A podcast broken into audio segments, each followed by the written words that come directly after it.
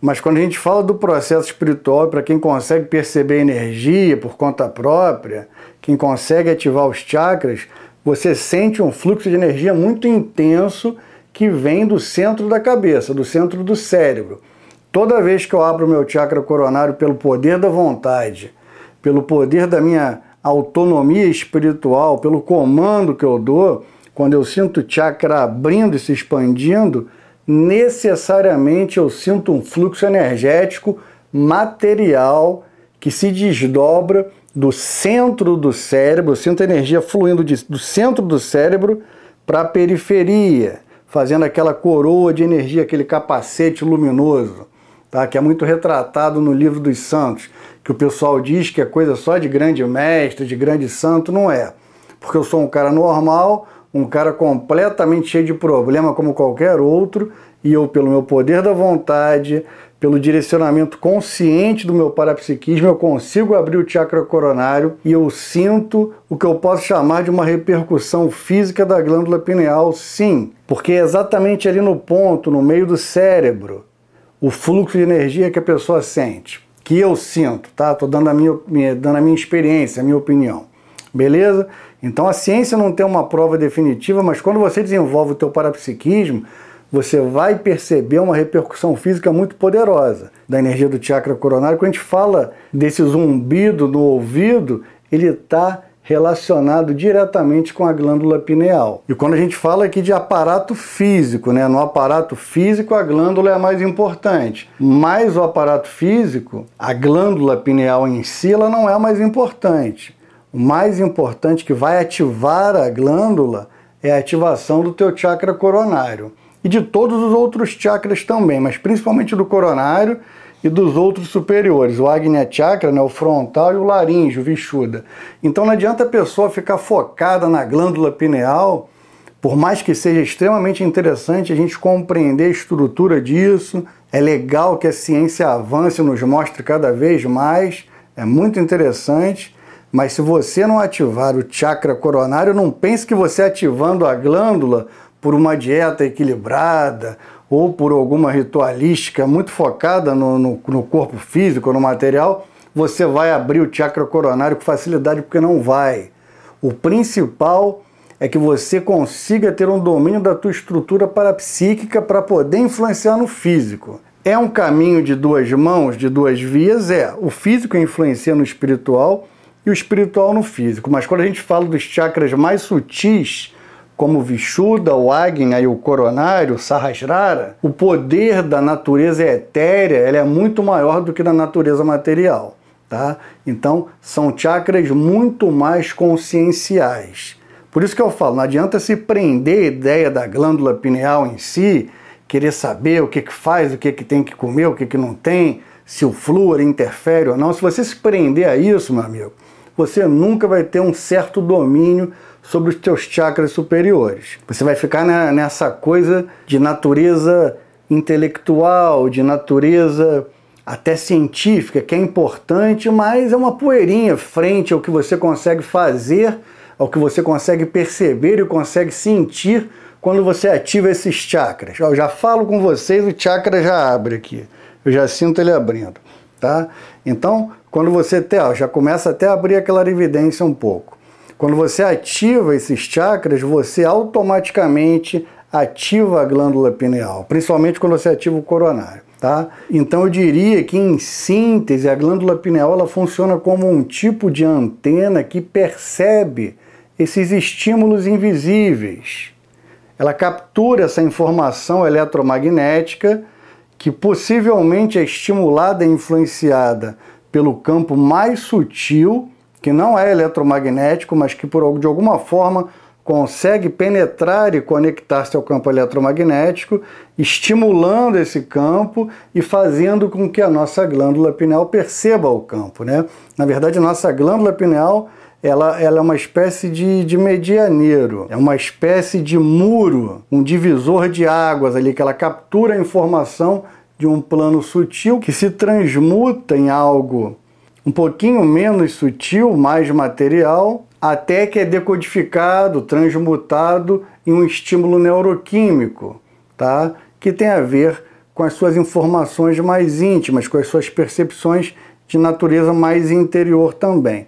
Mas não vamos ficar tão nessa parte técnica, eu vou fazer um vídeo depois mais específico sobre a glândula pineal. O que eu acho que é importante que a gente compreenda é que a glândula pineal ela é de extrema importância enquanto a gente está aqui encarnado, porque ela faz essa conexão entre o material e o espiritual. E quando ela faz esse tipo de conexão, ela gera alguns sintomas, como barulhos intracranianos, barulhos no ouvido, apitos, sirenes, zumbidos, sininhos tocando no ouvido também. Tem algumas pessoas que escutam também uma espécie de estalo, às vezes muito incômodo.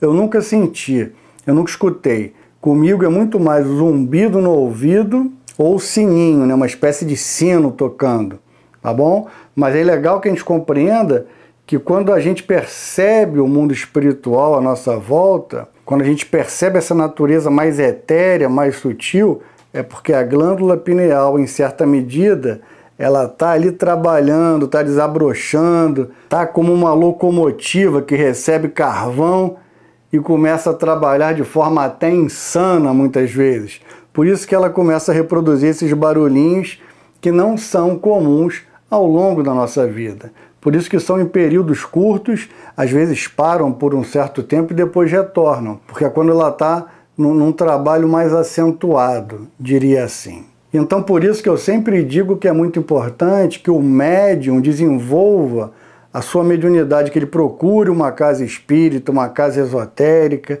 e que a pessoa também, por conta própria, desenvolva o seu parapsiquismo consciente, que é diferente da mediunidade. Na né? mediunidade, ela sempre se liga a essa conexão com o mundo espiritual de uma forma é, mais forte, no sentido que seja de lá para cá. Mas para que você tenha um certo domínio para atender esse telefone, você tem que desenvolver o teu parapsiquismo consciente, senão você fica refém de algumas entidades do outro lado. Por isso que é muito importante que você trabalhe, que você procure, se você quiser realmente desenvolver a mediunidade, se você quiser desenvolver o teu parapsiquismo, e não necessariamente você tem que trabalhar numa casa espírita também, ou numa casa de umbanda ou esotérica. Se você achar que esse não é o teu caminho, não é a tua missão, você pode também desenvolver o teu parapsiquismo de forma extremamente consciente e direcionar isso para a tua vida. De uma outra forma, seja por um livro, por um canal no YouTube, é, por seminários, enfim, cada um vai escolher o seu caminho. Mas normalmente, quando o processo é mais focado na mediunidade, quando ele é mais de lá para cá, eu acredito que seja importante procurar uma casa espírita ou uma casa de umbanda, sim ou de qualquer tipo de denominação religiosa que vá trabalhar com a sua mediunidade. Porque aí envolve uma coisa que você às vezes não tem tanto controle. Você pode ter um domínio maior, mas quando ela é exclusivamente mediúnica no sentido até de missão, muitas vezes até para pagar outras coisas do passado, não pense que a mediunidade é uma coisa fabulosa de espíritos super engrandecedores, que estão acima da média, pode até ser, mas não sempre é. Acredito que a pessoa tem que trabalhar isso e a casa espiritualista é o melhor local, tá bom? Então esses barulhinhos que surgem, sejam no ouvido do médium ou do sensitivo, eu diria que é basicamente quando a glândula pineal está trabalhando. A gente está escutando a glândula pineal trabalhar. Beleza?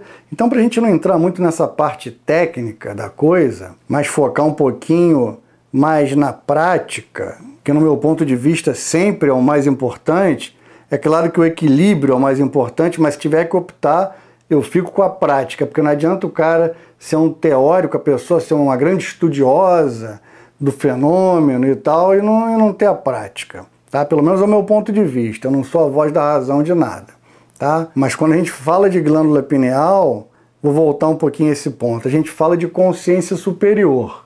E as consciências superiores se ligam, esses níveis de consciência superiores se ligam a chakras superiores. E quando você fala do chakra superior no processo de expansão de consciência, a gente fala de chakra coronário, de chakra sahasrara. Então, é nesse centro de consciência que a gente vai conseguir capturar a energia cósmica que entra pelo topo da cabeça, a energia celeste.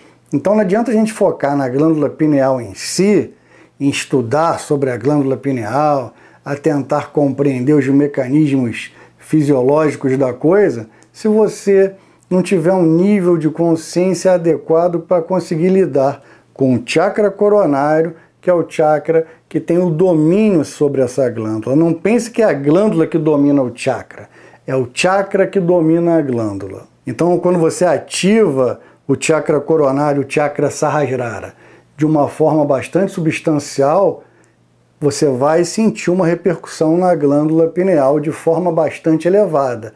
Então, normalmente, quando a pessoa começa a sentir esses zumbidos, a escutar esses zumbidos no ouvido, essas sirenes, é porque ela está num processo de despertar, de oscilação, e esse processo se conecta aos chakras superiores, voltando a todos os chakras sempre, mas principalmente aos três: ao laríngeo, ao Agnya Chakra e ao Sahasrara tá? Vishuddha chakra frontal, né? E, e coronário, tá? Eles têm uma ligação muito tênue, muito poderosa.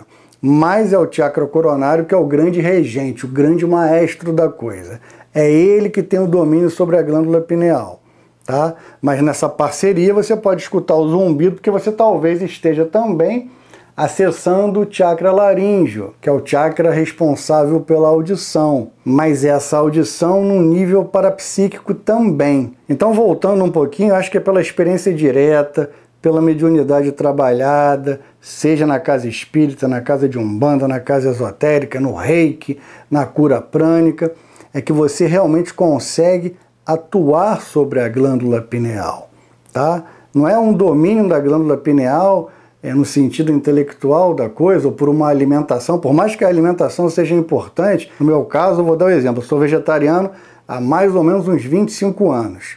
Tá? Eu não como é, nem peixe, nem frango, nem carne, nada. Eu sou ovo-lacto, né? eu como queijo, como ovo, é, não consegui parar, acho que nessa vida, pelo menos eu acredito que seja o meu limite, pelo menos por enquanto. Tá? Isso ajuda, contribui? Contribui muito. Mas assim, ele contribui como cereja do bolo. Não pensem que uma alimentação super saudável ela vai colocar a tua glândula pineal para funcionar como uma, ao invés de funcionar como uma locomotiva movida a carvão, vai funcionar como um trem bala. Não é nada disso não. Eu conheço pessoas vegetarianas, veganas, que têm um nível de consciência muito baixo.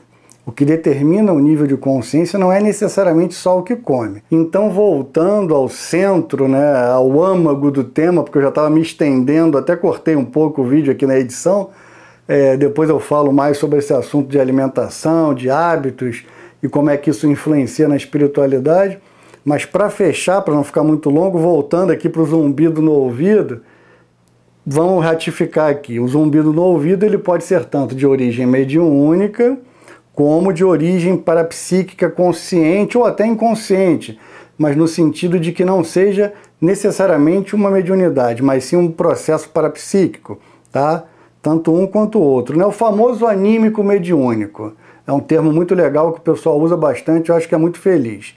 Então, esse zumbido no ouvido ele pode ser tanto anímico quanto mediúnico ou anímico mediúnico. É, você pode estar sentindo, escutando esse zumbido, esse apito, esse barulhinho, essa sirene, esse estalo no ouvido, porque você está percebendo a presença de um espírito, a presença de uma energia que pode ser nociva ou não, tá? Isso também é, eu esqueci de falar. Então esse zumbido no ouvido ele pode ser uma conexão, uma percepção que você tem de uma entidade tanto obscura, sombria, quanto um mentor espiritual ou um amparador um obsessor, um assediador ou um amigo espiritual. Para que você perceba isso, eu sempre falo isso nos vídeos que tratam desse tema de assédio espiritual ou de mentor espiritual. Tudo vai depender muito como é que você se sente naquele momento, qual é a sensação que aquilo está te trazendo. Tudo bem que o zumbido no ouvido, como os sons intracranianos na projeção astral, que não é o tema agora, mas eu posso falar depois desses sons intracranianos, é, em alguns momentos eles são completamente benéficos, como esse barulho intracraniano que é super normal, mas ele é tão às vezes perturbador no sentido físico que você acaba interpretando como algo nocivo. Então, o próprio zumbido no ouvido, ele é difícil que você consiga perceber com clareza no início. você pode acabar se contaminando pelo seu próprio medo e achando que aquilo ali é um contato com uma entidade perversa, quando na verdade não é. Você ficou com medo daquele zumbido no ouvido, como era mais novo, ficava com medo também desses sons intracranianos quando eu começava a sair do corpo, e aí atribuía alguma entidade nociva e não era nada. Tá? É uma coisa benigna, é um processo natural na saída do corpo no retorno. Beleza? Então a gente pode afirmar que esse zumbido no ouvido, que esse barulhinho, que esse estalo, ele é oriundo do trabalho da glândula pineal, que está em conexão ali com os chakras superiores, principalmente com o chakra coronário, mas como trabalha com a audição, normalmente o chakra laríngeo também está envolvido, o chakra vishuda, tá? Mas como a glândula pineal se vincula de forma muito específica ao chakra sahasrara e ao chakra frontal também, ao Agnya Chakra, é legal a gente entender que é um processo de interrelação entre esses três chakras também. É, existem muitas teorias sobre a glândula pineal, posso fazer um vídeo um pouquinho mais específico sobre isso, mais técnico depois, que acho que vai ser muito proveitoso, muito legal também. É... Então acho que é isso. Não, não lembro se eu tinha mais alguma outra coisa para falar. Estou aqui muito prolixo como sempre. Espero que vocês tenham gostado do vídeo, tenha sido importante para a caminhada de vocês. E como eu falei no início do vídeo, deixa o like, compartilha, se puder comenta, que tudo isso é muito importante para o desenvolvimento do canal, tá bom? Para que o canal cresça e que mais pessoas tenham acesso a esse tipo de conhecimento. Beleza? Desde já o meu muito obrigado e como eu sempre digo, namastê.